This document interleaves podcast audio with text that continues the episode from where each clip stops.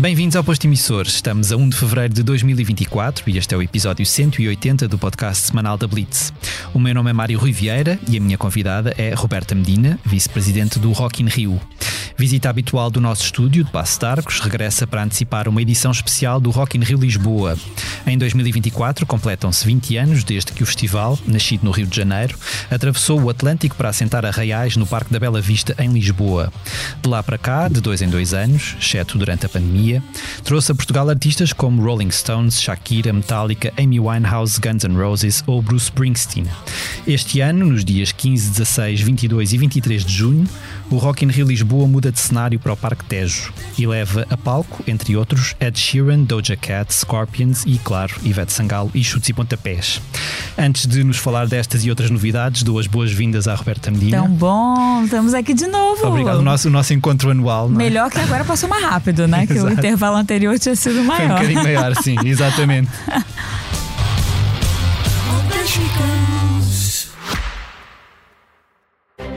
Subscrever o Expresso é ter acesso à melhor informação, a uma vasta oferta de conteúdos exclusivos e à opinião de referência. Subscrever o Expresso é tornar-se membro do nosso clube, poder ser voz ativa de uma comunidade informada e beneficiar de vantagens exclusivas. Subscreva o Expresso em expresso.pt barra digital. Expresso. Liberdade para pensar.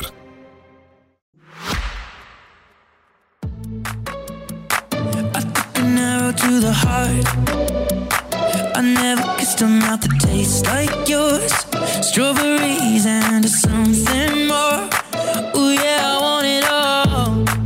Roberta, um, Começando precisamente pela mudança de, de, de recinto, eu pergunto agora que suponho já tenhas feito várias visitas àquele, àquele espaço do, do Parque Tejo, um, quais é que são as grandes mais-valias deste novo espaço relativamente ao Parque da Bela Vista, que foi desde sempre, desde 2004, a casa do Rock in Rio Lisboa? Sim, olha, vou te dizer que cada vez que eu vou ao parque, sim, agora as visitas são muito frequentes, a equipe já está trabalhando no parque. Uhum.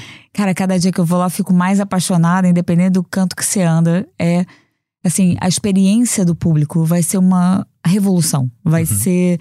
As pessoas vão ficar encantadas. Primeiro, que tem uma energia insubstituível de você estar perto do rio. E não só perto, como vendo o rio, né? Você tem inclinação. A, a, a área central onde está a Pala, e muita gente uhum. que não visitou o parque ainda não, não tem essa noção, ela é a parte mais alta do parque. Dela, na direção do Rio da Pala para o Rio, tem uns 10 metros de declive e para o outro lado tem os cinco, dependendo do ponto do parque onde você esteja. Então você consegue ter inclinação para todos os lados, uhum. só que uma parte. Todo o parque, você tá vendo sempre o rio. Isso uhum. traz uma energia, um frescor. Cara, é muito bonito. Assim, só de ficar ali olhando para aquilo é deslumbrante. O que vai mudar muito, além dessa energia renovada, dessa. É muito bom a gente poder fazer 20 anos olhando para frente, né? Com uhum. novidade, não uhum. só falando do passado. Então é muito gostoso. Mas o que vai mudar é a experiência do público, por quê? Menos desafios em achar os espaços, que a Bela Vista, né, pela sua característica física, é? ela tem os recantos que esconde as coisas coisas. Então, ali no parque, você tem pontos onde você literalmente vê tudo que está à sua disposição. Raríssimos pontos você não vê, mais perto da entrada, uhum. que é pro lado do Rio Trancão.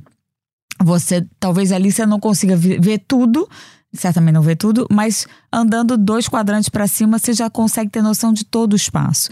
A gente vai estar trabalhando com mais ou menos mais uns 40 mil metros quadrados em relação ao que a gente tinha na Bela Vista. Mas a lotação mantém-se a mesma, a, é? a lotação mantém-se a mesma. Então, o que isso permite é mais espaço para as pessoas passearem, para brincarem. Na Bela Vista, a gente tinha momentos ali onde já estava o parque cheio e passar do lado da tenda VIP para o lado uhum. de trás, né? Tanto do lado da Rock Street quanto do lado. Um, ali do, do digital stage, aquilo fazia alguns gargalos, então uhum. é menos cômodo. Uhum. Isso acabou. Ali você circula muito à né? vontade, livremente por todos os espaços. O que, que a gente vai conseguir colocar aqui na Bela Vista? A gente também não conseguia colocar mais casas de banho muito melhor distribuídas. As casas de banho passam a estar. Tá, você vai ter três grandes núcleos de cada lado, isso é, de onde você estiver do parque, você rapidamente consegue chegar numa casa de banho. A Bela Vista não nos permitia ter essa uh, comodidade. Outra coisa que vai melhorar muito a oferta de restauração. Vai ter muito mais bares, muito mais oferta de restauração, porque você na Bela Vista não tinha onde colocar. Então, uhum. ela era muito restrita. Uhum. E uma das coisas que a gente está muito feliz a gente já queria trazer um novo palco para para Bela Vista e era absolutamente desafiador porque a gente podia dava, botar ali não. onde foi o chefs, o continente Chefs Garden da última vez, mas eram plateias pequenas. Então aqui o que, que a gente tem de grandes novidades nesse, nesse caso do entretenimento, né, Ah, da qualidade de infraestrutura para o público também, o palco mundo vai crescer. Ele vai Ok. ter 100 metros de frente, ele vai ter mais telas, os LEDs vão crescer imenso e vão ter outros dois telas, então de dois LEDs. Os dois existentes ficam maiores e ainda ganham outros dois grandes LEDs. Uhum. Ok. Então ali muda completamente também um pouquinho a experiência. Ah, o Galp Music Valley quase dobra de tamanho. Ganha um investimento em tecnologia com grandes LEDs laterais também completamente diferente. O Galp Music Valley passa por ter uma plateia de 20 mil pessoas. Ok. E isso é uma coisa interessante, porque eu tenho visto muitos comentários. James no palco secundário. né? A gente não tem palco secundário. Lucas Graham no palco secundário. A gente não tem palco secundário. A gente tem o palco mundo e tem outros grandes palcos. E não só mais um esse ano como o palco Galp, mas a gente agora tem, vai ter um novo palco que a gente ainda não começou a contar. E ele tem uma plateia para 10, 15 mil pessoas. Ok. Então, a, o peso da música, isso tem aqui uma mudança que o público vai perceber em termos de oportunidade de curadoria e oferta musical, em termos de variedade, etc. Então, eu acho que vai ser assim, real- realmente uma revolução do bem Vai ali ser, vai ser acontecendo. uma experiência diferente também. Eh, Houve duas, quando, quando tu anunciaste esta mudança para a parte da Bela Vista, houve duas coisas foram duas preocupações que me, que me assolaram logo. A primeira delas, a questão das sombras, porque, Sim. porque não há sombras naturais no, no, no Exato. Parque Tejo. Eh, quando foi a Jornada Mundial da Juventude, isso viu-se que foi um problema, não é? Exato. Porque ainda por cima foi no meio de uma onda de calor e aquilo foi, Exato. foi muito complicado. Como é que vocês estão, eh, ou como é que planeiam resolver essa situação? Porque, aliás, ah, eu acho que mesmo, eu lembro mesmo no ano passado, no, no- num outro festival, no Nós Alive, eu lembro de falar com uma pessoa que me falava também da questão das sombras. Eu pensei, nem nunca me tinha ocorrido isso, na verdade. Não, mas as o- sombras são, são elementos de conforto importantes para o público, especialmente no festival, porque as pessoas ficam muito tempo, né? Uma coisa é assistir um concerto de duas horas, outra coisa é ir passar o dia. Uhum. E claro que as sombras fazem diferença. Em relação à experiência das jornadas, tem uma vantagem que é o mês, né? A Uhum. gente está mais para o início de junho, a gente está inclusive uma semana mais cedo do que o habitual. Então, isso vai, obviamente, em termos de temperaturas, ter diferença. Ainda assim, o que a gente está trabalhando é ter muitas. so- A gente tem. É que o número é- é- fica até assustador. é- É que é muito mais que o dobro. É, vou pegar depois o número certinho para te dar. De sombras artificiais, obviamente, de, per- de pergolados, etc. A Galp está trabalhando para botar umas sombras permanentes para o parque, para ficarem também como legado, com, com sombreamento feito com placas solares. Então tem muita coisa legal sendo pensada. Para esse período onde o parque ainda não está sendo intervencionado para ter a vegetação permanente. Então, nesse ano, vão ser sombras ah, artificiais, como a gente faz na cidade do Rock do Rio de Janeiro. Ela também não tem. Aquela então é Sim, sim, é relva verdade. sintética e zero Verdade, árvore. verdade. Aqui não, a relva é natural, o que faz com que a temperatura, e talvez na live seja um dos desafios, porque ele também tem a claro. relva artificial, e no Brasil a gente tem. É, a relva artificial, ela aquece mais do que a relva natural, então nesse caso ali o parque tem essa vantagem. Então eu acho que a experiência vai ser ah, saudável. Ao contrário, provavelmente é possível que a gente tenha que pedir novamente as jaquetas para o final do dia, né? Uhum. Por causa do- pois, e o rio, a proximidade baixa do rio também. Não, mas da Bela Vista baixava imenso a temperatura. Sim, verdade, é verdade. Né? Agora, uma coisa que a gente sabe com certeza é que ninguém mais sabe do que, que o tempo se passa, né? Do que, que acontece se fica quente, se fica frio. Sim. Então a gente vai chegar lá. Sombras vão estar garantidas com o sombreamento artificial. É, e no futuro do parque, pelo que eu tenho tido a oportunidade de conversar com a Câmara e com, com os arquitetos que estão contratados para fazer Uhum. o projeto paisagístico pós, né? O permanente, digamos assim, não é nem pós nada, é permanente. Uhum. Ah, aí sim terão alguns, uma- algumas zonas com ah, vegetação natural. Hum. A outra, a outra questão, uh, prende-se, eh, se calhar não é tão, tão, tão complicada, mas ainda assim há sempre uma pergunta que as pessoas fazem que é, e, e, e se calhar pessoas como eu que tiveram a experiência do, do Superbox Super Rock quando existia ali no Parque Tejo, Certo. era a questão do transporte, porque as pessoas Exato. gostam, são, gostam muito da comodidade de levar o seu próprio carro e ali não há, não há propriamente grande, Yeah! forma de, grande forma de estacionar. Não levem o carro! Exato. A questão, do, a questão dos, dos transportes públicos, porque na verdade o Parque da Bela Vista é um parque, quer se queira, quer não, é um parque mais central, é uma, é- está mais no meio da cidade, por muito que o. Que o Olha, e primeiro que eu fico muito feliz de que você diga que o Parque da Bela Vista é um parque mais central. Eu sabia que isso ia acontecer. Uhum. Porque há 20 anos a gente escuta que a Bela Vista está fora da cidade de Lisboa. mas, não, mas na verdade não é, não é? Nós Ela é que- tá a 500 metros do é- aeroporto. Finalmente, a passagem para o é Parque que Tejo vai ter agora essa grande prêmio para comparação, Bela Vista. a comparação é- yeah, agora a Bela Vista, 20 anos depois, está dentro da cidade. A E ela de é- fato está. A minha questão aí aprende-se com a, mais, se calhar, com a forma de sair do festival do propriamente chegar até Não, lá, as porque duas na verdade coisas, há, Hum, chegada e saída. Aí te respondo isso com tranquilidade. Porque há, eu sei que há autocarros até lá, se calhar as linhas não serão suficientes e há várias estações de, de- de Comboio. comboio ali à volta, mas na verdade a CP, os últimos comboios geralmente são por volta da uma da manhã. Se o festival se prolongar, ou se as pessoas saírem depois disso, na verdade ficam ali meio apiadas. Portanto, há alguma há, hum, Então há lá. uma Sim. conversação tem, com a tem, CP. Tem, tem tudo. Ok. Tem todas as conversações. O que, que aconteceu? Então vamos lá. Qual é o desafio da, da região da Bela Vista? A gente nunca teve permissão para fazer grandes bloqueios por conta das características daquela região, de ruas, etc. Uhum. Então, o que, que acontecia com os moradores? É um, é um, é um grande impacto, porque Claro. as pessoas vão de carro para lá e jogam o carro na porta do vizinho, o que não é legal. É, Outra coisa, desde 2012, quando evento já aberto, o metro, que tinha dito que não ia fazer greve para extensão do horário, fez, como usual todo ano, essa mesma discussão há 20 anos, mas naquele ano foi diferente porque as pessoas já estavam no parque, então foi desafiador e a Carris foi incrível porque eles montaram uma operação da tarde, da hora do almoço para de noite, para as pessoas poderem sair dali com conforto, com tranquilidade. A partir daquele ano, a adesão a transporte público caiu imensamente.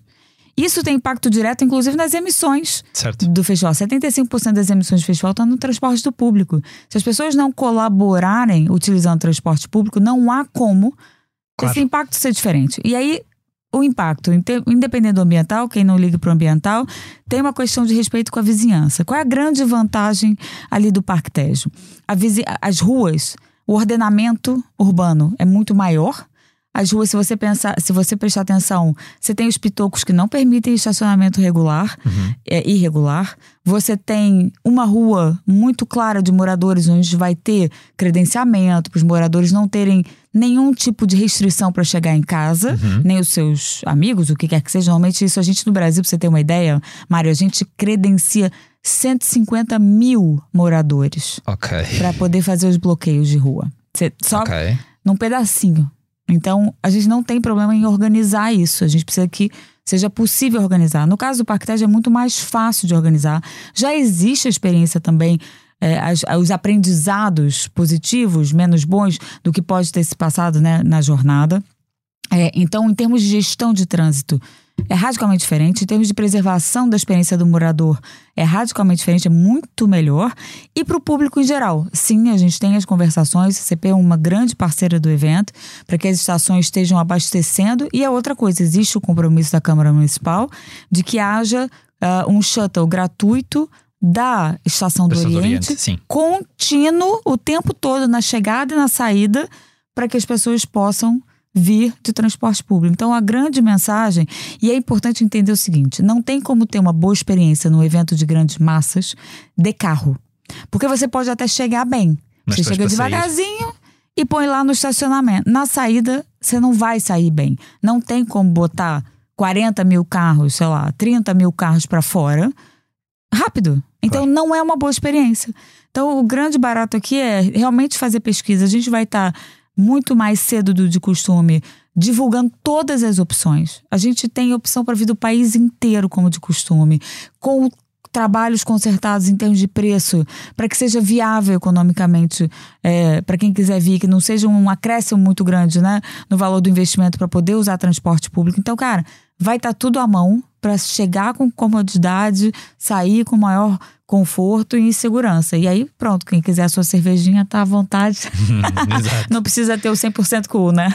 Durante, o, durante o evento de, de- de apresentação do- do- da edição deste ano do Rock in Rio, edição especial de 20 anos, disseste que o facto deste ano ser naquele recinto não invalidava que eventualmente no futuro pudessem voltar para o Parque da Bela Vista. É uma coisa que tu tens em mente? Estás à espera de perceber como é que isto vai correr neste novo recinto? Eu- Ou... o que a minha, a minha vontade é que o público escolha. Hum, né? Eu acho que a gente sai de um espaço muito especial, muito privilegiado, que o Rock in Rio botou mais ou menos no mapa da cidade, porque antes não, não é se mais olhava. ou menos, botou mesmo, não é? Sim, não, mas ele estava lá. Estava, mas. E Shellas está lá. E, e, e vamos entender que Shellas. Sabe uma pergunta que eu fiz outro dia? Mas Shellas é quanto? Né? É, Uhum. Ali de Marvila. Você sabe quantos por cento de Marvila que está na moda é Shellas? Hum, 80%. ok. Então tá na hora da gente parar de implicar com Exato. os nomes das coisas. Tem muita gente que mora ali, que são os trabalhadores que abastecem a cidade, ou são empresários que abastecem a cidade. A gente tem grandes empresas naquela região. Temos que parar com essa mania de implicar com o Shell, Sim, sim. né? Então, o Rock in Rio, o Bela Vista já estava lá.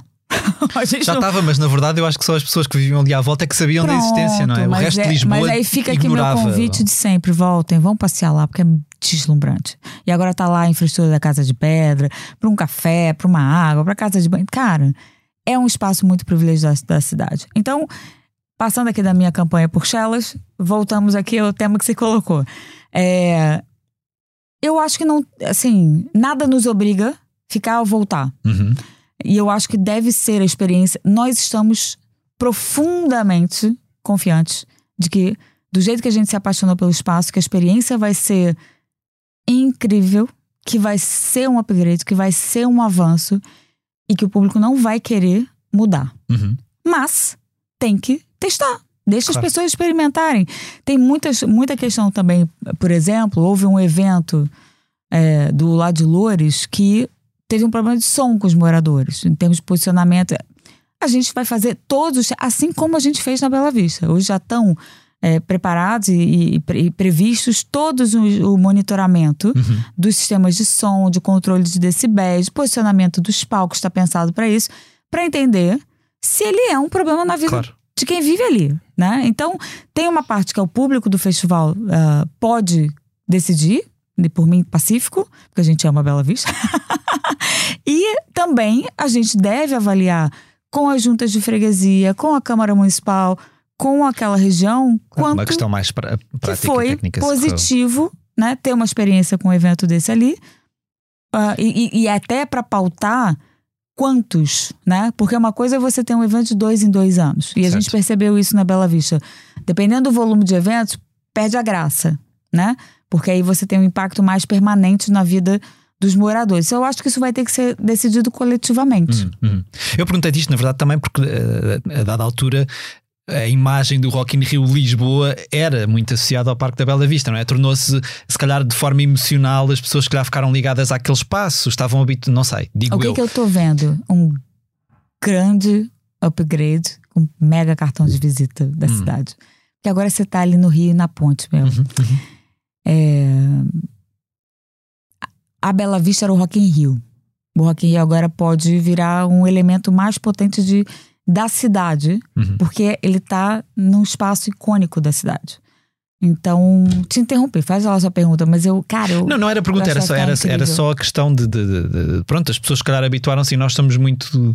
eh, o Somos português todos, fica o- muito não é português. O ser a- humano é, é comodista, né? A gente não Uhum. gosta. Por mais que depois a gente fique feliz com o novo, se ele nos agradar. Eu nem estava a falar do comodismo, estava a falar de uma ligação, se calhar, emocional. As pessoas, quando pensam no Rock Ninguém in tem Rio. mais ligação emocional do que, que eu. tu, de verdade, pronto, acredito. Ninguém tem mais ligação emocional do que os moradores, pronto.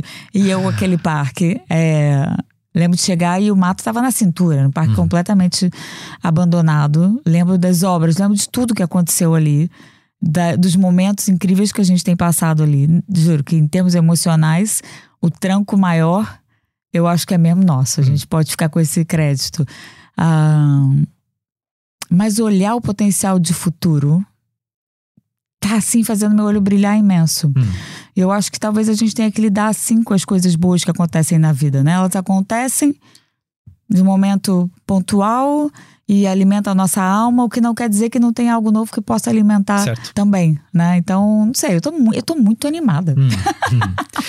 Ed Sheeran, Doja Cat, Scorpions, eh, só aqui entre, entre os cabeças de cartaz que já são conhecidos, temos artistas que apelam a públicos eh, bastante diferentes, eh, se calhar as, as gerações. que a gente gosta. As gerações muito distintas, era isso que eu te ia perguntar, porque a imagem que se tem e aquilo que se diz muito é sempre o Rock in Rio, é o festival da família. Sim. Mas nesta experiência de 20 anos, tu tens, eu acho que nunca te tinha perguntado isto, tu tens a noção de qual é um, o público do Rock in Rio, qual é o, qual é o, o público tipo do Rock in Tenho Rio? claramente. Quem é que compra bilhetes, quem é que Tem- vai? Tu tens essa temos- noção bem temos- estudada? Super mega. E trabalhamos para isso, né? É, lembrando que o Rock Há dias Rio- que são menos familiares do que os outros, eh, não é? Claro, claro, claro. Mas essa que é o. E aí vamos recordar que isso começou em 1985, com a primeira edição do Rock in Rio. Onde fazer um evento que resultasse no Brasil tinha que ser para muita gente, porque financeiramente você precisava vender muitos ingressos. É, ainda assim não pagava conta, mas pronto, já não precisamos entrar nessa história de novo. Ah, então, não existiria um milhão e meio de pessoas, que era o plano né, na altura, e foram tre- um milhão e 380 mil pessoas, roqueiros, rock alternativo, nada nichado chegaria àquilo. Então, o Rock in Rio nasce desde sempre, e isso faz muito fit com a proposta de criação do Rock in Rio, que era provar que era possível juntar pessoas de raças e credos, gosto tudo diferente, e gerações diferentes, naquela altura não tão familiar. Apesar de que eu tem muitas eh, crianças eh, de 10, 12 que contam que foram, né? Mas as crianças não, né? Os, os adultos hoje que contam que foram.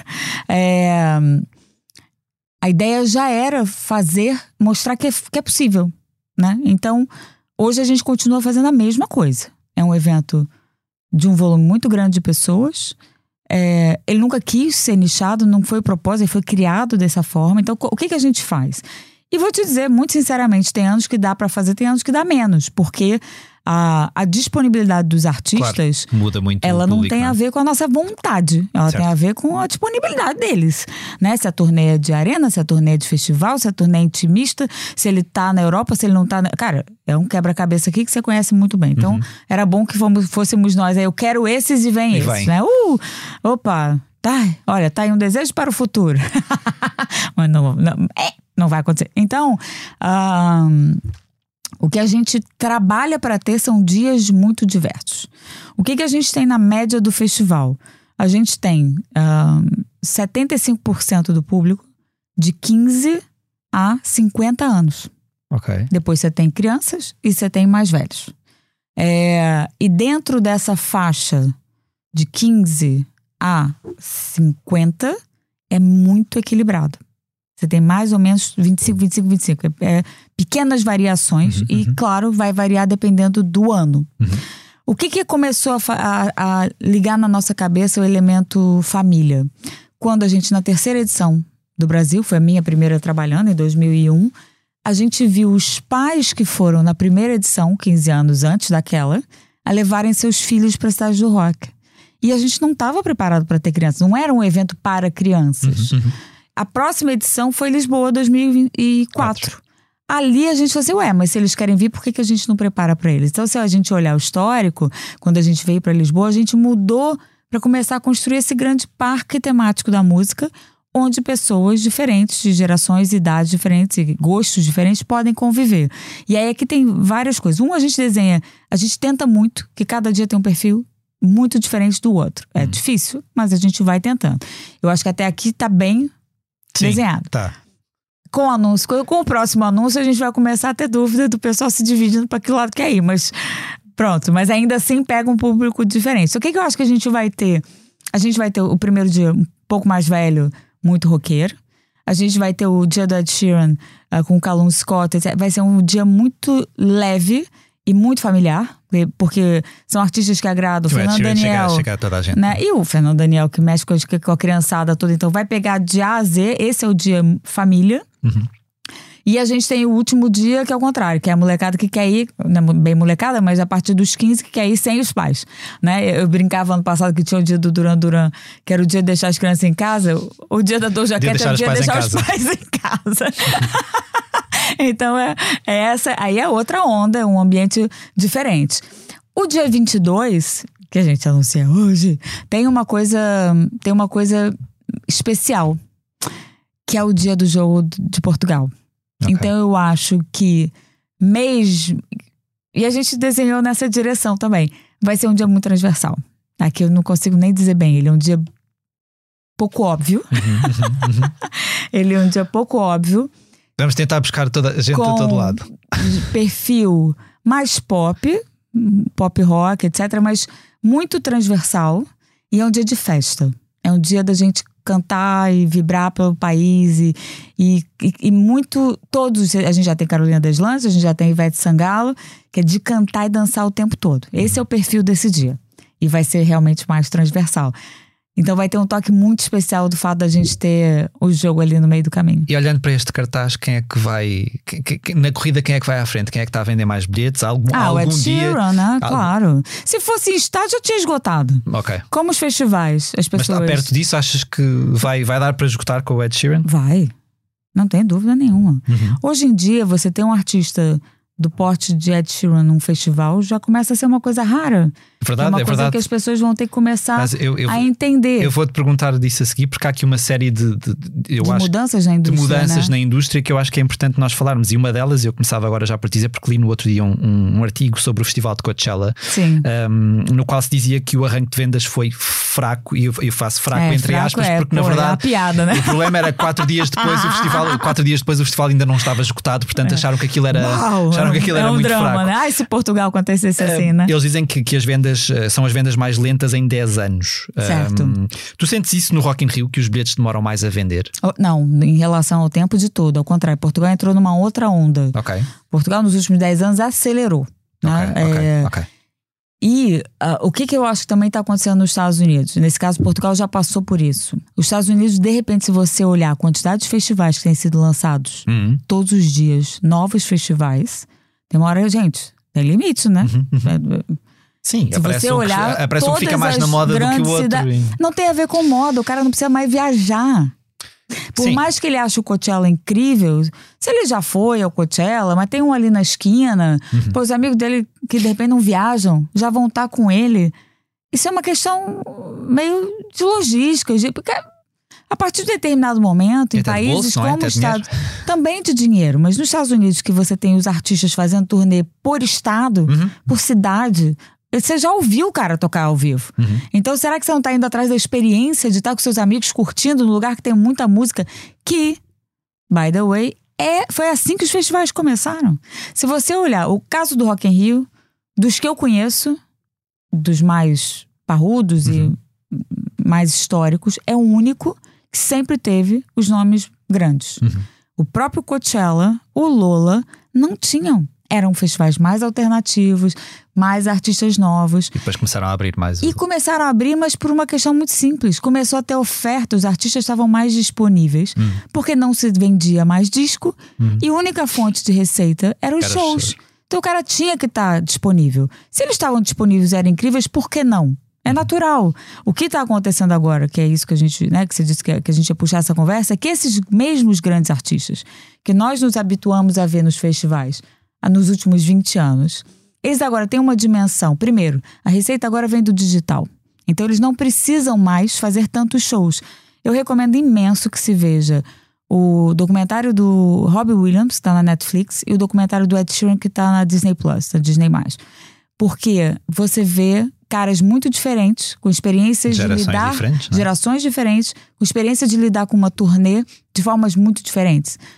O Robbie Williams, a gente tem esse cara vivo por milagre, né? Porque a, a vida na estrada é uma vida muito dura, né? E se você não tiver um, todo um ambiente à sua volta que te proteja pelo bem, é muito difícil você ganhar energia e sobreviver a isso, né?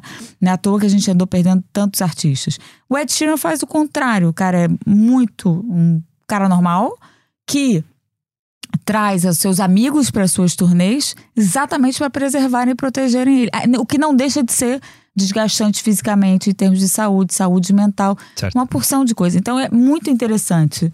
Fica aqui, né, essa, recome- essa dica de assistir, porque a gente entende a indústria de uma forma diferente e mais humanizada.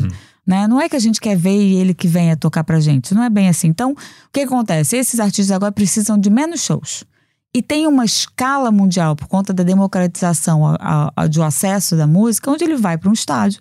No dia que ele quiser, ele faz o show, o faturamento fica para ele, Não, era, para a equipe era isso dele. que eu te ia perguntar, porque na verdade, imagina, nós só neste momento temos eh, ainda ontem ou anteontem a Adele anunciou que vai dar quatro concertos em Munique, eh, portanto vem eh, no verão, está na Europa, mas são quatro concertos, pelo que eu percebi, são muito circunscritos àquela, àquelas datas, não vai ser mais do que aquilo.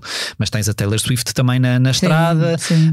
E tens uma Harry série. Styles e teve. Tens uma série de outros artistas que se calhar interessariam muito ao Rock in Rio ter, mas que se calhar preferem fazer Uhum. Exemplo, digressões Pink. pessoais porque A gente ganham... tentou Pink pra caramba. Assim, eu espero que ela não venha Mas é antes, tudo- porque mas é eu tenho tudo- vontade de trazer a Pink. É Mas tudo uma questão ela de tá dinheiro numa. tu- ou não, só? não, não, não. A Pink, ela tá numa.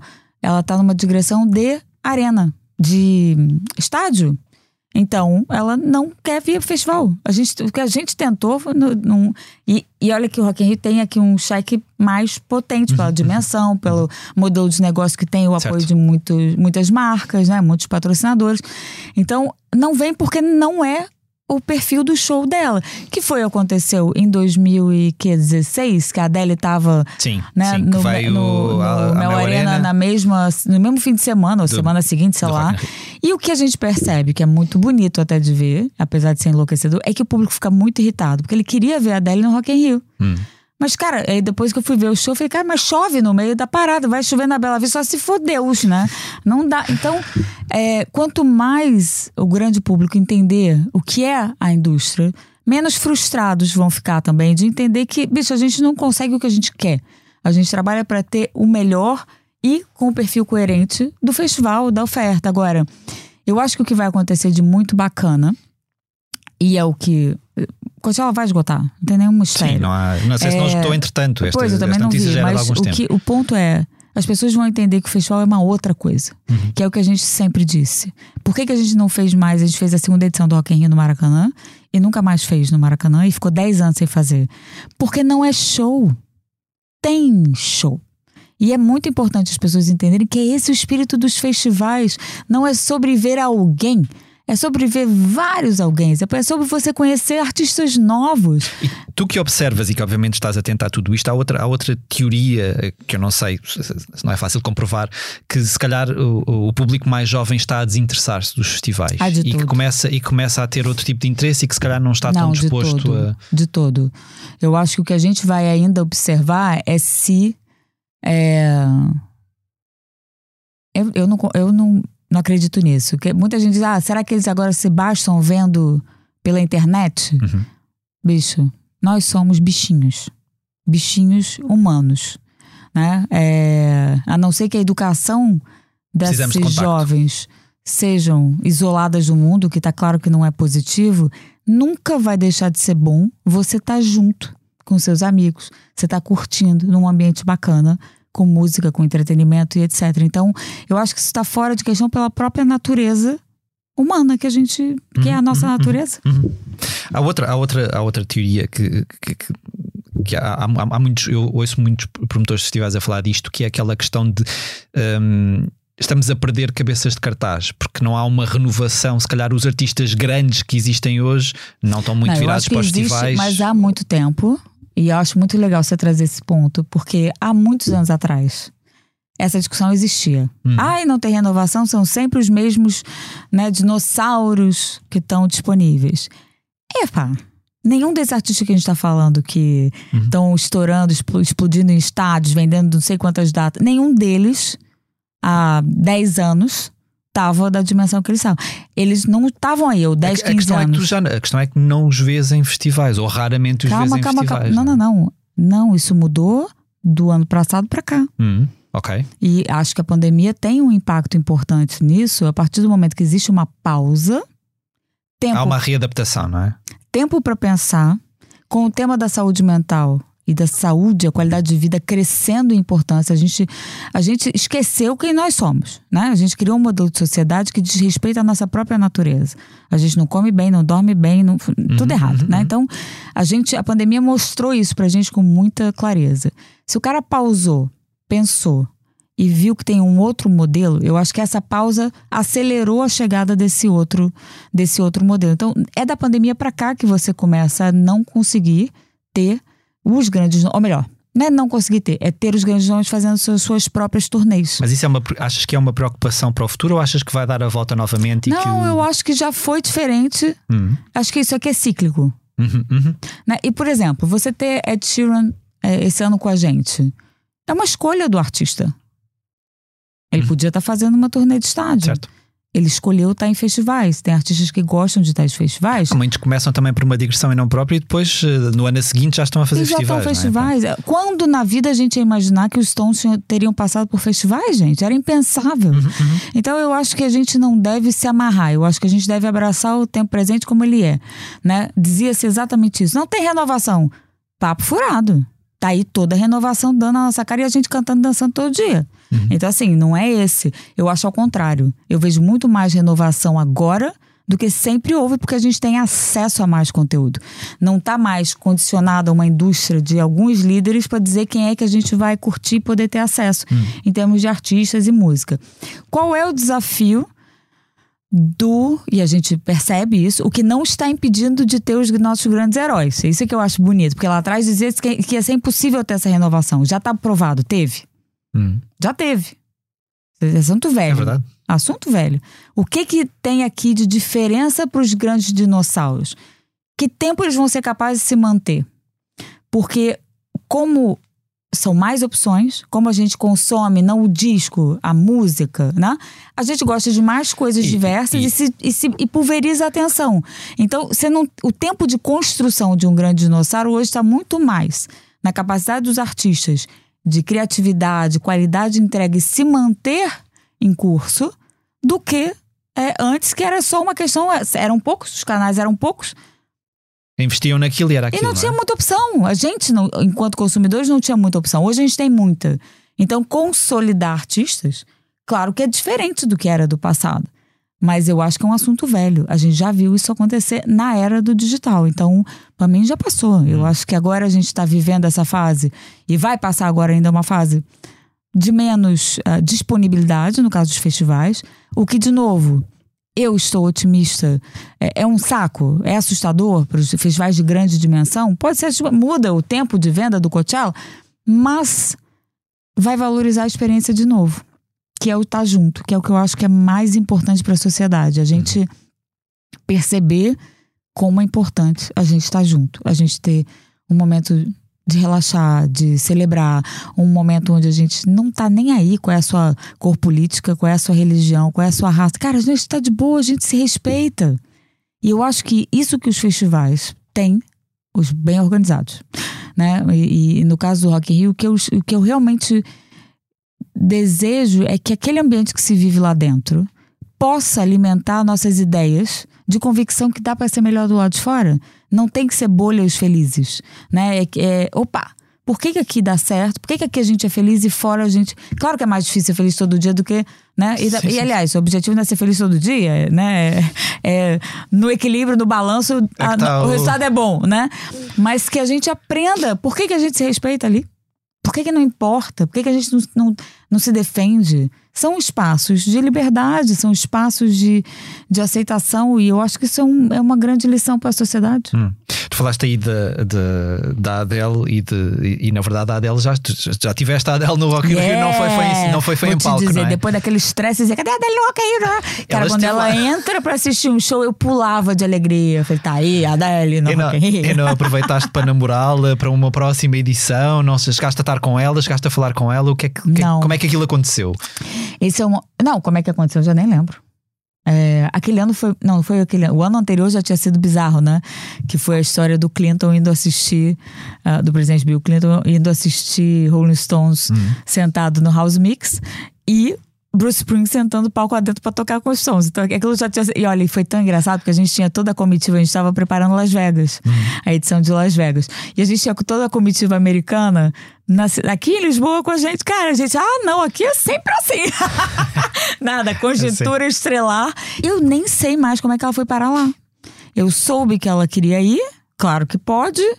E não lembro mais quem foi que articulou, quem foi, não lembro nada, não faço a menor ideia.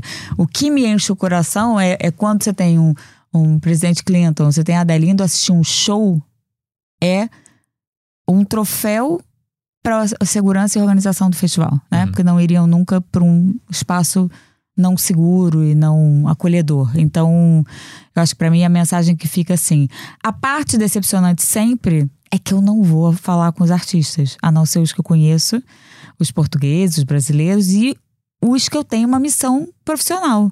Eu tenho muito interesse em conhecer as pessoas. Mas eu não tenho interesse em conhecer o artista só, sabe? Hum. Aquele personagem pra mim não vai dizer muito. Uhum. Se eu tiver chance de sentar num café e conversar com a Adele, eu vou ficar dias ali, encantadíssima. E a parte artista dela vai me encantar. Mas só o artista eu não quero, não me interessa. Porque tens medo do que é que vais encontrar? Ou, ou porque não, porque eu acho que é pouco, não é real. Eu Ok. acho que a gente tem que. Vais encontrar a imagem a que a pessoa tem que projeta sair e não. desse a- lugar onde a gente vem de gerações, onde a gente idolatra. E aí estamos num momento péssimo em termos de idolatria, né? Porque agora não só são as rockstars ou as celebrities que a gente ido- idolatra, idolatra qualquer pessoa que tem uma foto bonita no Instagram. E outro dia eu li um negócio muito bacana, né? Que dizia assim: a, a gente só idolatra essa, essa galera porque a gente não sabe bem como é que aquilo é, né? A gente não sabe a vida que ela leva.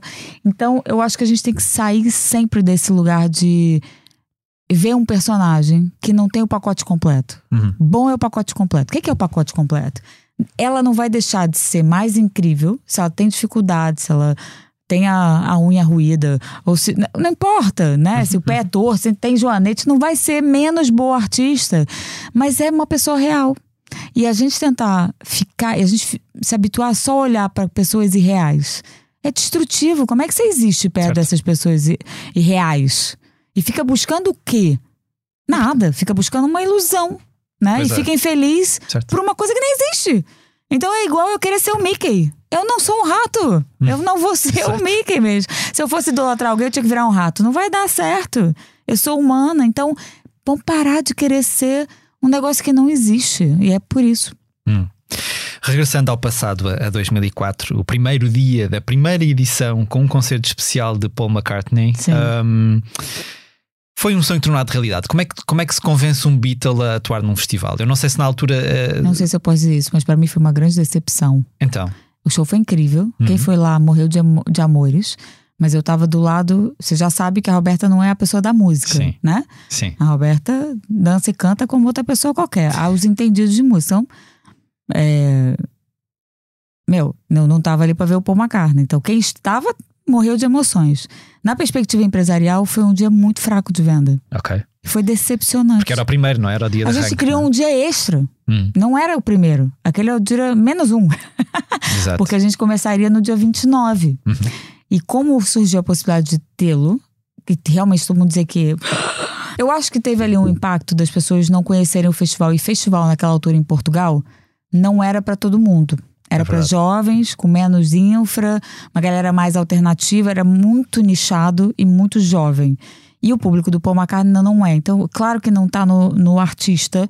Eu acho que foi uma conjuntura, que eu não vou saber explicar tudo, mas que certamente deve ter pesado para ter uma venda baixa de ingressos de o público mais velho, que era o público deles, não achar que aquilo era um lugar coerente para eles. O que se viu logo depois que era. Que era. Né? Mas eu acho que ali, pra, empresarialmente, aquilo foi um susto. Hum. Não um susto. Foi, foi, foi também nesse, nesse ano inaugural que Britney Spears se estreou em, em Portugal. Depois só deu mais um concerto cá. E, segundo o que, o que ela vai dizendo, não parece que, que vá voltar, pelo menos tão cedo, um, ao- aos palcos. Tu assististe ao, ao concerto? Eu confesso que fiquei um pouco. Eu vejo sempre trechos, né? Mas eu já vinha do show dela de 2001 com a gente no Brasil. Hum, Que tinha sido uma mega polêmica por causa dos playbacks. ok, né? ok. Então aqui foi repeat please. Não foi nada novo pra gente. Sim, eu lembro, eu lembro de a ver a sentar-se ao piano e começar a tocar e pensar, tipo, ah, mas ela afinal, e depois de repente Depois ela levanta-se e o piano segue tocando. É. Continua, né? O que que eu acho que hoje, depois do piano não sei dizer. O que hoje a gente sabe é que o playback virou vo backing vocals com uma voz muito semelhante dos artistas para que eles possam pular, dançar, cambalhotar e Sem. seguir cantando, que não é possível, meu. Não tem mágica. A não ser que sejas a Beyoncé, né? Ou a Pink. Ok. Porque inacreditável o que aquela mulher faz. Voando de cabeça pra baixo, segue ela cantando. Não consigo nem raciocinar mais nada se eu estiver de cabeça pra baixo, né? Então, é, mudou. Talvez eles tenham evoluído a própria técnica, mas não vamos achar que a criatura pula loucamente. A Ivete também consegue, Sim. né? Mas não são todos os artistas que vão conseguir pular, dançar, blá, e cantar perfeitamente. Hum. O cara precisa de um tempo respirar para voltar atrás. Então, acho que evolu- evoluímos nesse aspecto. Hum. Não, não, quer dizer que o playback não, não exista. Sim, sim, sim. Mas Mas, acho já é que mais. evoluímos. eh, ah. Uma banda cuja história também está intimamente ligada à, à história do Rock in Rio são os Guns N' Roses.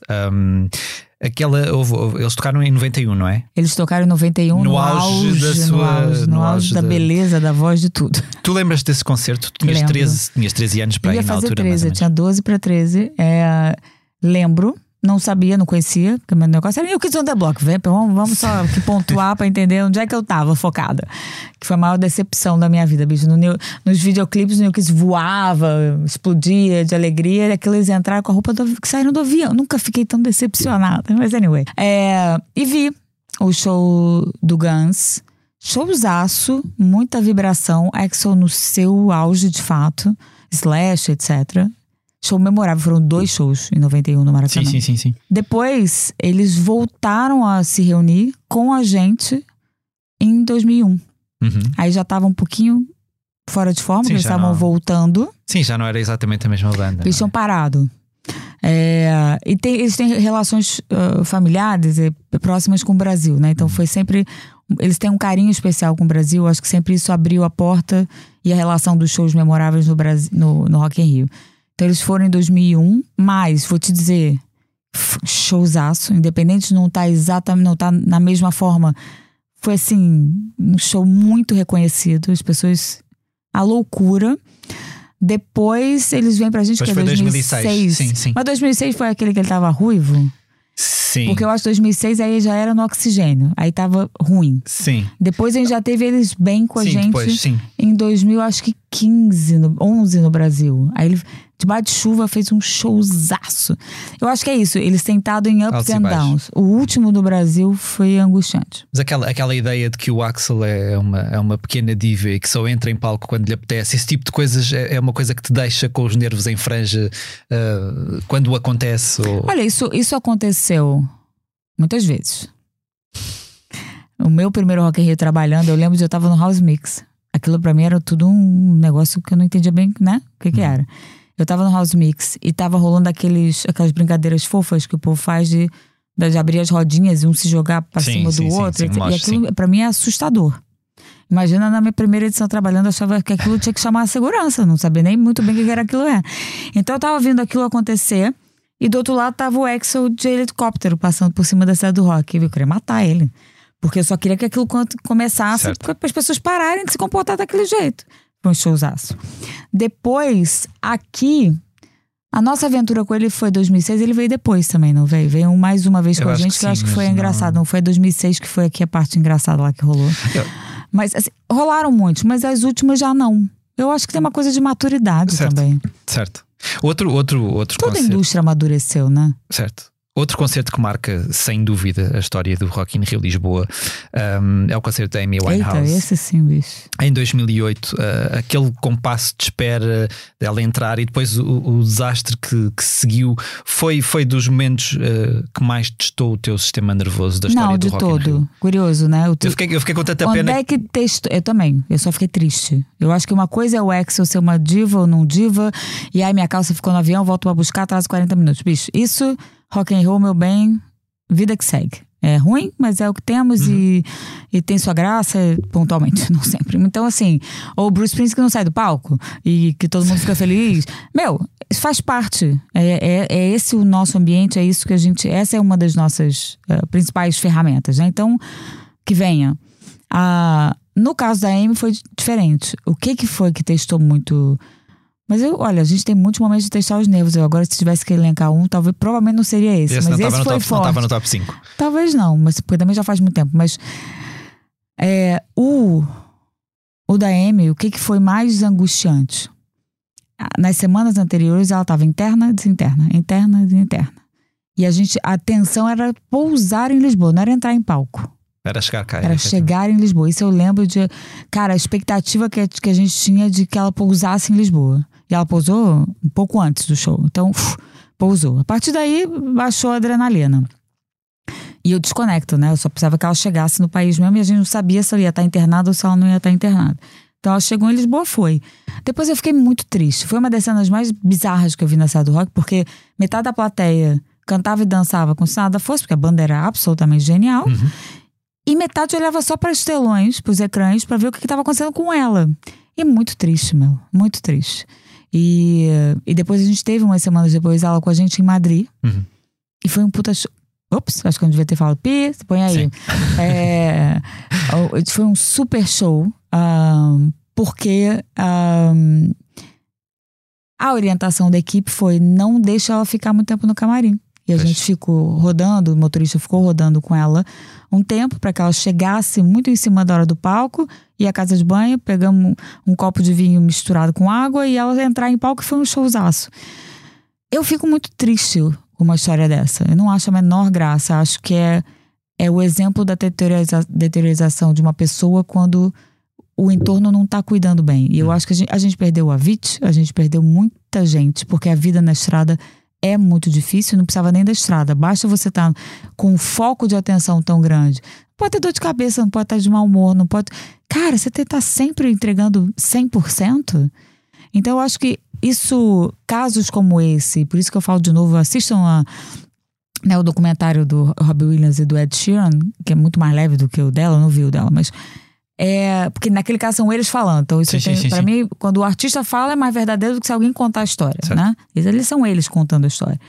Então, você tem que ter um ambiente que proteja o artista. Por isso que, por mais frustrante que seja, ah, é, agora os- muitos vão estar menos disponíveis para festivais, mas eu entendo perfeitamente. eu até me lembro dessa altura porque nós documentámos muito o que se passava com a Amy Winehouse na altura. Eu lembro-me de se dizer que, que o concerto no Rock in Rio foi um pouco forçado pela equipa dela, no sentido de "Oh, se tu não fazes este concerto, não há digressão nos Estados Unidos ou não vais depois Eu não, sei, para onde. Isso não é? eu não tenho ideia. Portanto, eu lembro-me de, de existir essa, que certamente seria uma pressão gigante também sobre Não uma pessoa que já estava meio destruída, Rio, não mas é? Certo? certeza, se ela estava sendo internada e desinternada, ela ter um show nessa fase já era um Sim, não era. Exato, exato. Ah. Há artistas que foram, que foram sempre voltando ao, ao, ao palco mundo em Lisboa, casos da Shakira, dos Muse, dos Linkin Park, dos Metallica, são daqueles com quem dá gosto de trabalhar. É, é sempre uma boa experiência com estes artistas que, que vão. que- o Rock in Rio vai trazendo. ah, Eu acho que é uma coisa muito bacana, porque é uma boa experiência pra gente e pra pra- eles. Certo. Né? Então, ah, tem artistas que a gente sabe que tem muito prazer em tocar com Rock in Rio, e isso é muito gostoso. Isso Hum. é muito bom. As equipes já se conhecem, né? E as coisas fluem ah, com confiança, com muita naturalidade. E trabalhar com lendas vivas como os Rolling Stones, o Stevie Wonder, o Elton John, o Bruce Springsteen é tranquilo. Eu pergunto isto porque, na verdade, hum, é certo que são artistas muito mais maduros, que já têm muita rodagem, que sabem perfeitamente o que querem. Por outro lado, também se calhar têm um nível de exigência muito maior, quer seja em termos técnicos, Não, quer seja em termos não. de. Eu acho que não, não. Por exemplo, Paul McCartney foi naquele ano e nunca mais a gente topou fazer, porque uma das coisas do Paul McCartney é que ele queria o palco dele. Uhum. E isso é como se você querer pegar um show desse agora de estádio e montar em cima de um festival. Não vai acontecer. É. Nunca mais. Ou é show de que dá pro festival, meu bem. não- não, claro. Ou você é, montar e desmontar um palco daquele de um dia, do da noite pro dia, esquece, né? Não vai acontecer. Lembrando que o palco, ele funciona 24 horas. Ele não toca só no horário do show. Uhum. Enquanto não tem show, tem passagem de som, tem organização técnica toda. Então, Meu, aquilo não para, não tem. A gente já dá pra esticar um pouquinho, né? Às vezes, quando um artista quer tocar mais, o pânico da equipe é: caraca, mas o outro tá chegando pra fazer passagem de som de madrugada. Eu tenho que tirar o equipamento dele, eu preciso montar o outro palco. Obrigado, Bruce Springsteen. Né? É, mas esse pode tocar quanto tempo ele quiser. Mas o. Ah, agora. Aquela conversa que a gente estava tendo lá fora, pode Uhum. ser. É. Sei se tinha data. Mas anyway. O. ahn, Vamos lá, me perdi. Então, a gente estava falando de Bruce Springsteen. de- dos, dele- dos horários da, da- dos grandes nomes. A diferença não é grande. Eu acho que tem sim uma equipe madura. Às vezes você pode pegar, dependendo da equipe, a equipe pode ser um pouco mais deslumbrada ou menos. Quando a equipe é madura, é tudo muito tranquilo. Uhum. Desde que seja profissional dos dois lados, as coisas fluem bem. Esta, pergunta pode ser complicada, mas eu vou fazê-la na mesma. Manda. A Anitta é um caso encerrado. Eu pergunto isto porque Para em, dois- em 2022 ela, ela teceu críticas fortes ao, ao festival, dizendo que só voltaria a atuar nele se, e vou citar, um dia dessa aos artistas que falam português o mesmo respeito que dão aos estrangeiros. O que é que provocou a ira dela e como é que tu reagiste a, esta, a toda esta situação? Olha, o que parece que provocou, que provocou, não sei porque eu não perguntei pra ela. Né? Só podemos perguntar pra ela. O dia que ela passar por aqui, você pergunta. O que parece que provocou a ira dela, que no ano anterior, que ela teve um show com a gente no Palco Mundo, ela. ah, a gente. Black Eyed Peas atrasou e ela não pôde fazer passagem de som. E efetivamente, existe uma coisa que é importante entender que é. Se os, os artistas nacionais estão disponíveis para o público constantemente, a- o peso deles na venda de ingresso automaticamente fica menor do que um artista que vem menos e está menos disponível. É só isso. Não tem mais nada. Não tem nada contra o fato de ser nacional ou não ser nacional. Tem a ver com o que, que move em termos de, de venda de ingresso, etc., Claro, para o evento como um todo. Existe. E isso é internacional, isso não é uma cena nossa, não é uma cena de um festival específico. É o combinado internacional. É, tanto é que você vê que ela, quando veio tocar aqui da última vez, ela já estava acima do Jason Derulo. Uhum. Sim, porque é o que move. Não, não tem uma questão daí, de, de onde vem, né? Então, naquele ano, ela ficou muito chateada. Porque ela não pôde, e te- com toda razão, fazer a preparação para aquele show que era um show muito importante para ela. Então, ali ficou um, um desgaste grande. Nesse segundo ano, a gente foi uma surpresa imensa. O que dizem é porque ela tem uma rixa muito grande com a Ludmilla e a Ludmilla fez um dos principais shows Hum. do festival, estando headliner do Sunset. Não estava minimamente na pancada de tem que ser o palco mundo, etc.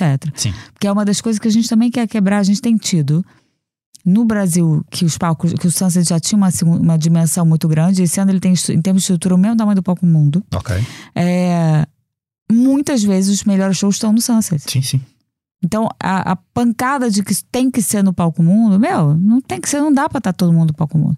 E claro que vai ter privilégio pra quem vem menos do que quem tá girando todo dia em todas as cidades do país. Não Certo. tem, não tem mágica, não é porque é pior artista, não é por nada. É uma questão do modelo de negócio. Certo. E aí, ah, parece que ela terá ficar muito chateada, mas aí é- é- é- são as fofocas, eu não faço a menor ideia.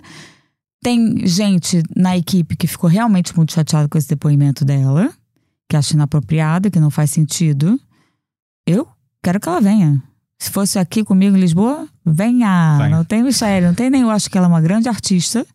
Acho que é uma, uma mulher com que merece ser reconhecida pela jornada que ela está fazendo. Eu posso gostar mais ou menos de algumas coisas. De novo, não tem que concordar com tudo, não tem que achar na- nada. Claro. Tem músicas que eu gosto, tem músicas que eu não gosto, tem coisas que ela diz que eu acho incrível, tem coisas que ela diz que, opa, afinal, aqui não me identifico tanto. E tudo bem. Para mim, Roberta, ela é muito bem-vinda sempre. Pronto, fica aqui, se a Anitta estiver a ouvir-nos. Ah, além de 20 anos em Portugal, o Rock in Rio celebra 40 anos no Brasil no próximo, É no próximo ano. Ah, eu suponho que já esteja em andamento, obviamente, uma, uma edição ah, especial de celebração. Eu sei que não diria para, para recriar todo o cartaz original, mas quer dizer, De Iron todo, Maiden, né? Queen, obviamente sem o Freddie Mercury, nem Mato Grosso, Gilberto Gil, Rod Stewart ou ACDC, estão na vossa mira? Há algum. Não, a gente não tá fazendo um- uma. O olhar dos 40 anos não tá para trás, tá para frente. Uhum. Esse, e é muito bacana. A gente, em breve, vocês vão ter a oportunidade de conversar com o Roberto também. Ele tá falando do Rock in Rio 2040, que ele quer fazer acontecer em 2030. É aquela coisa da cabeça dele. Ok. Então ele tá desenhando a, rock, a cidade do rock do futuro. Hum. Né? Então é c- claro que a gente tá. Como é que a gente está celebrando os 40 anos? Claro que a gente passa pelos shows memoráveis. Da mesma forma que em Lisboa fala-se dos shows memoráveis. Mas o que faz de fato os 40 anos serem especiais os 20 anos serem especiais é de repente você ouvir a Carolina Deslandes falar que foi o primeiro Rock in Rio Lisboa foi o primeiro festival que ela foi. Depois ela cantou num palco, cantou com alguém, cantou no palco, cantou agora. E ela vai fazer agora o show. É um retrato da própria carreira dela. Da mesma forma que você vê famílias né, que crianças que foram ao festival, que hoje são pais que estão levando seus filhos. Então, isso faz 20 ou 40 anos ser relevante. Shows memoráveis desses nomes todos, a gente vai ter muitos pelo mundo afora. Né? Pode ter sido memorável em Portugal, ótimo, mas terá sido memorável em outros lugares certo, também. certo. Agora, a única coisa que é diferenciada desses 40 anos no Rio e dos, dos 20 anos em Portugal, são as vivências que as pessoas viveram, as histórias de vida. Então a gente está olhando muito mais para isso. E no caso, pronto, com o Roberto Medina em jogo, aí já tá uh, pirando para dizer como é que vai ser a do rock do futuro. Sou um pouquinho mais. Pegando, pegando. Pé no chão. Pegando nestes, eh, nestas últimas duas décadas, ou tu, tu, ainda há pouco disseste que começaste em 2001 no, no, no Rock in Rio, no, no Rio um, e tu já foste aflorando mais ou menos isto uh, ao longo da nossa conversa, mas um, quais é que são as grandes alterações do mercado dos festivais nestas duas décadas? Em que é que estamos melhor e em que é que estamos pior? Eu acho que a gente não está pior em nada. É, estamos falando de indústria como um todo, né? Eu acho que uh, os festivais foram se profissionalizando ao mesmo tempo que a indústria foi se profissionalizando. E tu sentiste, sentiste isso a duas velocidades em Portugal e no Brasil, por exemplo? E, ou nos outros, nos outros territórios onde, quer dizer, na verdade. A gente esteve em Las Vegas, a gente esteve em Espanha. Uhum. Na lógica do festival, porque e você sabe bem isso, Mário, a indústria da música é muito pequena, infelizmente. É muito pequenininha. É, os interlocutores são mais ou menos os mesmos, muda hum. que uns são para Américas, outros são para Europa e vamos lá, e Ásia, etc. É, o que aconteceu é, as bandas lá há 20 anos precisando. Então, se a gente pegar, olhar para 85, o grande êxito era aumentou 180% a venda dos discos no Brasil. E, eram discos, uhum, né? Uhum. A gente. 91, não vou saber te dizer bem a, a, cena, mas em 2001 já era outra onda, a gente já estava entrando no mundo da internet. De lá para cá, parou-se de vender discos. Né? Precisou-se fazer mais shows. Os artistas ficaram mais acessíveis. Não só para shows, como para a própria publicidade, aí falando do mercado uhum, americano, que é um capítulo à parte. É, a gente se habituou a ter mais presença deles. Agora, eles vão cuidar mais da vidinha deles vão conseguir ter um pouco mais de qualidade de vida, vão controlar mais as suas turnês. Alguns, poucos, uhum. esses são muito poucos. E vão estar menos nos festivais por um tempo. A gente vai ter que esperar para ver o que, que isso vai ser. Os festivais vão voltar na sua natureza, a sua origem. Juntar pessoas uhum, uhum. para celebrar, onde a música é a ferramenta principal que une, que mobiliza, onde você conhece artistas novos, onde você canta com um artista que você adora e vai ser isso. Ele é retrata. Isso é que eu acho que é muito importante a gente entender. Os festivais são um espelho da sociedade. Uhum. Né? Uns são mais pop, outros são mais rock, o outro é mais assim, o outro é mais assado, mas ele sempre será o espelho de alguma parte da sociedade. No nosso caso, é um festival muito mainstream, então ele tem um retrato mais alargado, alargado mais massificado. Mas ele é sempre, ele não é é, a gente traz os elementos de cria, de pisca, de acende e a roda gigante e os slides, que são incríveis, mas eles, enquanto experiência, eles são retrato da sociedade. É, e é curioso, aquela pergunta que você fez, né? Será que os jovens agora vão menos? Se isso fosse verdade, não estava proliferando tanto festival no mundo. Eu acho que é o contrário. A, a nosso, nosso isolamento digital está mostrando, e a pandemia também trouxe essa aceleração, quanto a gente precisa estar junto. Senão não era tanto festival acontecendo tanto em todos tens, os lados. E tens de alimentar as tuas redes sociais com experiências aqui ou ali também, de alguma forma. Não, por, mas um lado há um isolamento, por outro lado. Sim, mas as, as, redes sociais são uma grande ferramenta. A gente tem que, de novo, como toda tecnologia, a gente tem Sim, que usar a nosso favor certo. e não contra nós próprios. Certo. Desde 2004, em Lisboa, tu lidaste com vários presidentes da, da, da, Câmara, Pedro Santana Lopes, Carmona Rodrigues, António Costa, Fernando Medina, agora Carlos Moedas. Foram sempre relações institucionais um, tranquilas? Extremamente houve, positivas. Houve, ficaste Todos. bem impressionada com os políticos portugueses em Lisboa?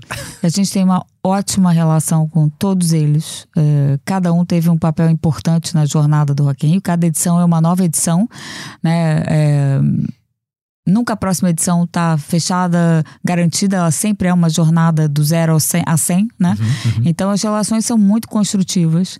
É, é muito interessante também ver que sim, tivemos muitos presidentes, mas tem técnicos da Câmara que, que estão lá desde sempre. Então as equipes estão lá desde sempre, que dão muita estabilidade no funcionamento.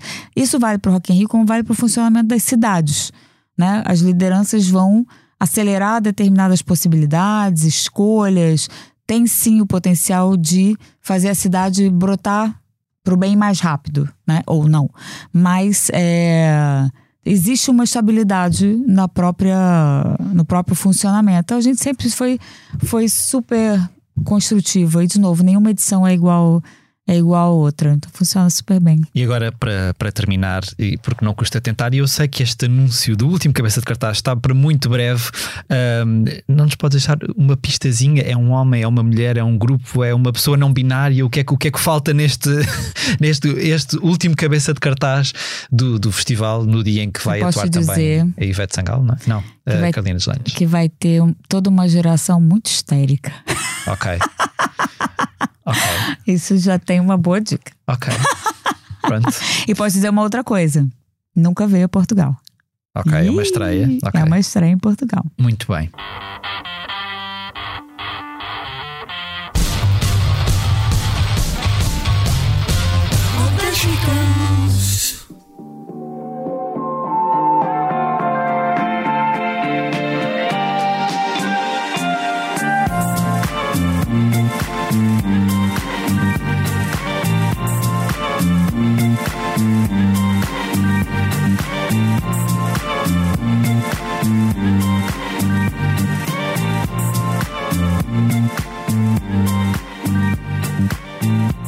Depois de as primeiras semanas deste 2024 terem sido de relativa acalmia, as confirmações para os grandes festivais de verão começaram a regressar em força. Se na semana passada o Rock in Rio anunciou Carolina Deslandes, Lucas Graham e Jake Bug, esta semana o Vodafone Paredes de Cora juntou de rajada seis novos nomes ao cartaz.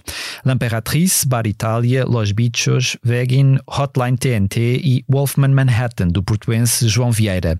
O festival Eva Live, que regressa à Mel Arena em Lisboa no final de junho, confirmou os Suicidal Tendencies, Wolf Mother, Waco e Man Eater.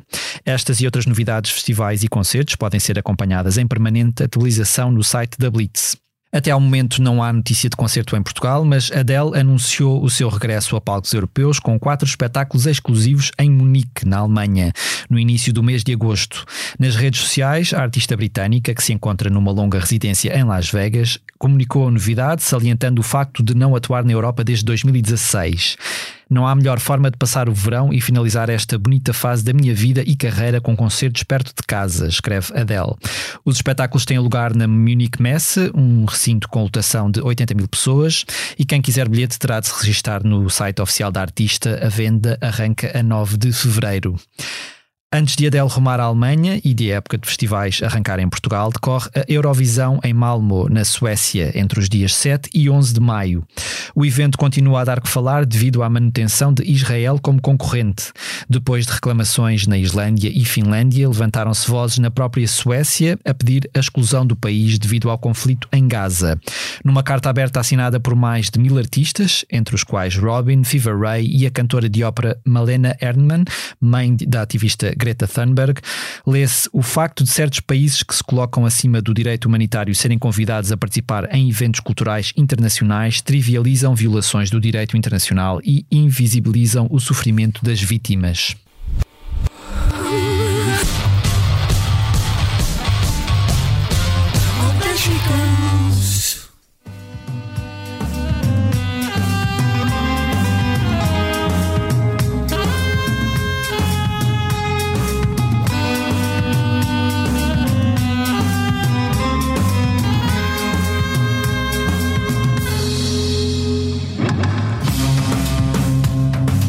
Quarteto Clube Macumba junta o guitarrista Tó Trips, o percussionista João Doce, o saxofonista Gonçalo Prazeres e o contrabaixista Gonçalo Leonardo, está de volta com o segundo álbum e nós já o ouvimos.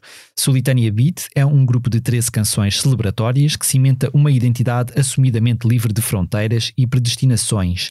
Num disco exploratório e psicadélico, a banda expande-se para novas paisagens, ora apontando para a ginga brasileira em samba catano, ora embrenhando-se na azáfama marroquina de Kibir.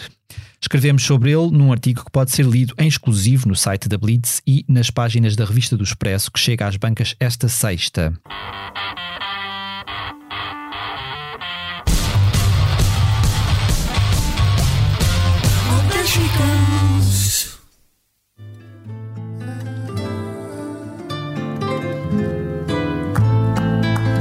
Aproveita enquanto a bolha está a inchar Comprime a tenda e põe a venda, pegar e largar. O inquilino vai habituar. Que agora mora onde calhar.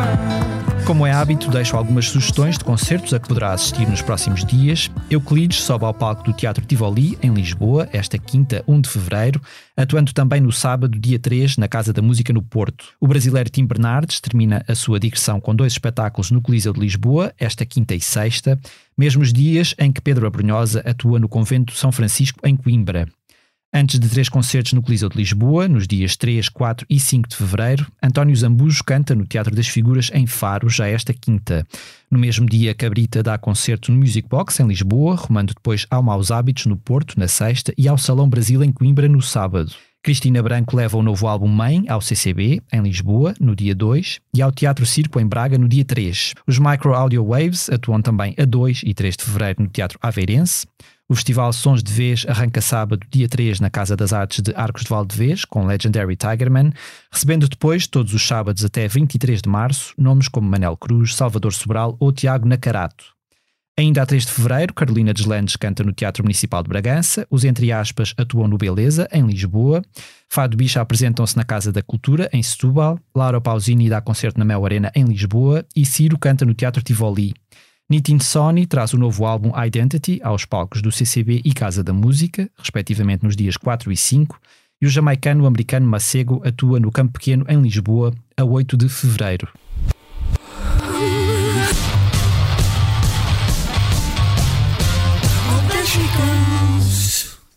Eu vou te amar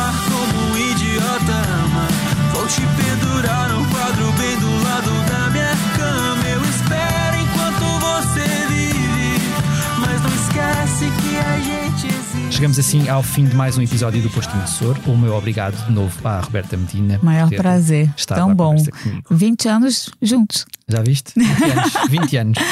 Os temas de abertura e conclusão do posto emissor são da autoria de Legendary Tigerman. Eu sou Mário Riviera e a edição multimédia esteve a cargo de Tomás Delfim e Salmé Rita. Encerramos, como sempre, com uma leitura da nossa convidada. Roberta, o que nos trouxeste desta vez? Olha, eu trouxe, me disseram que podia ser ou, ou texto ou uma expressão, né? Não sei o quê. Eu trouxe uma expressão by Roberta Medina mesmo, que é ah, por trás de um velho rabugento, ranzinza, tem sempre um avô legal e feliz. Então, isso porque. Bicho, não desiste se a pessoa estiver namorada. Ela pode estar tendo um bom dia, um mau dia, né? E com um sorriso a gente chega lá, a gente. Se a gente for atrás, a parte boa tá sempre lá. Ninguém é mal, bicho.